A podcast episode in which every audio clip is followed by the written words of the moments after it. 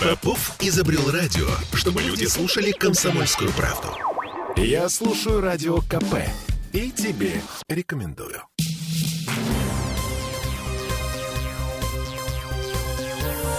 Темы дня.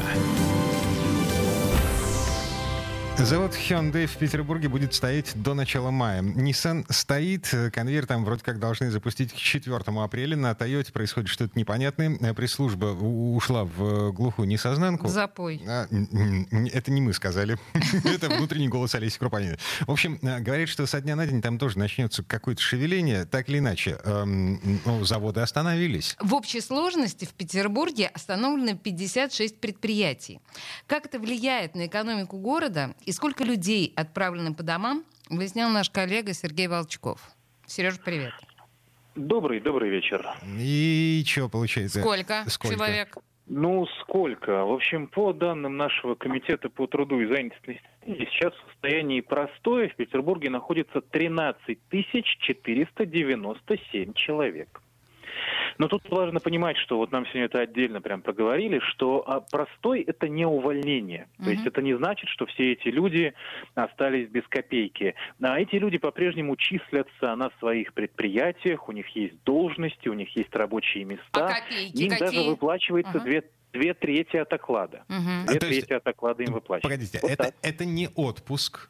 То есть, э, эм... а, нет, нет, uh-huh. нет. Это, это простой. Uh-huh так и называется. Ну вот, при этом, э, ну, действительно, вот тут я кусочек подводки услышал краем уха, э, порядка двух третей от вот этого количества это сотрудники наших автомобильных заводов. Ну, условно наших, как вы понимаете. Toyota, Hyundai, Nissan.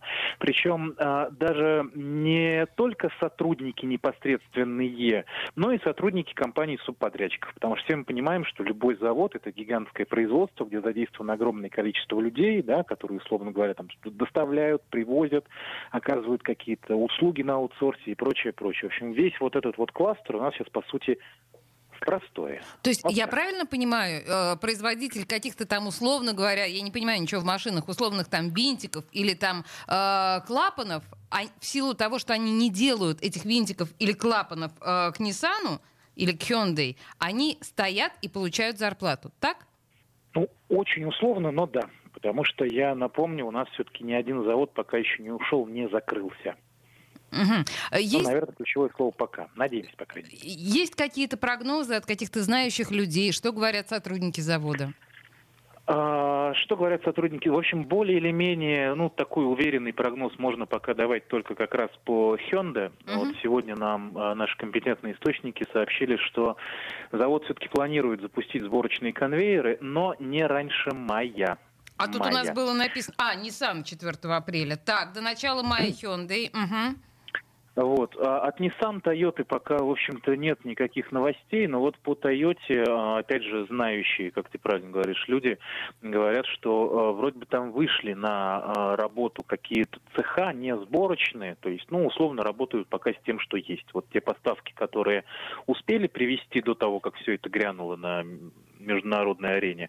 Вот, и вот это вот сейчас, собственно, и осваивают. Ну, пока что руководство еще находится, вот это главный маячок, как нам объясняли, то, что руководство находится а, на месте, находилось, по крайней мере, по состоянию на несколько дней назад. Вот это вот самое главное. То есть японское руководство находится здесь, в Петербурге. То есть японское руководство Поэтому, не ну, уехало к себе домой в Японию, а находится в Петербурге. Да, это да, хороший знак. Да. Да, угу. да, это хороший знак, это хороший знак.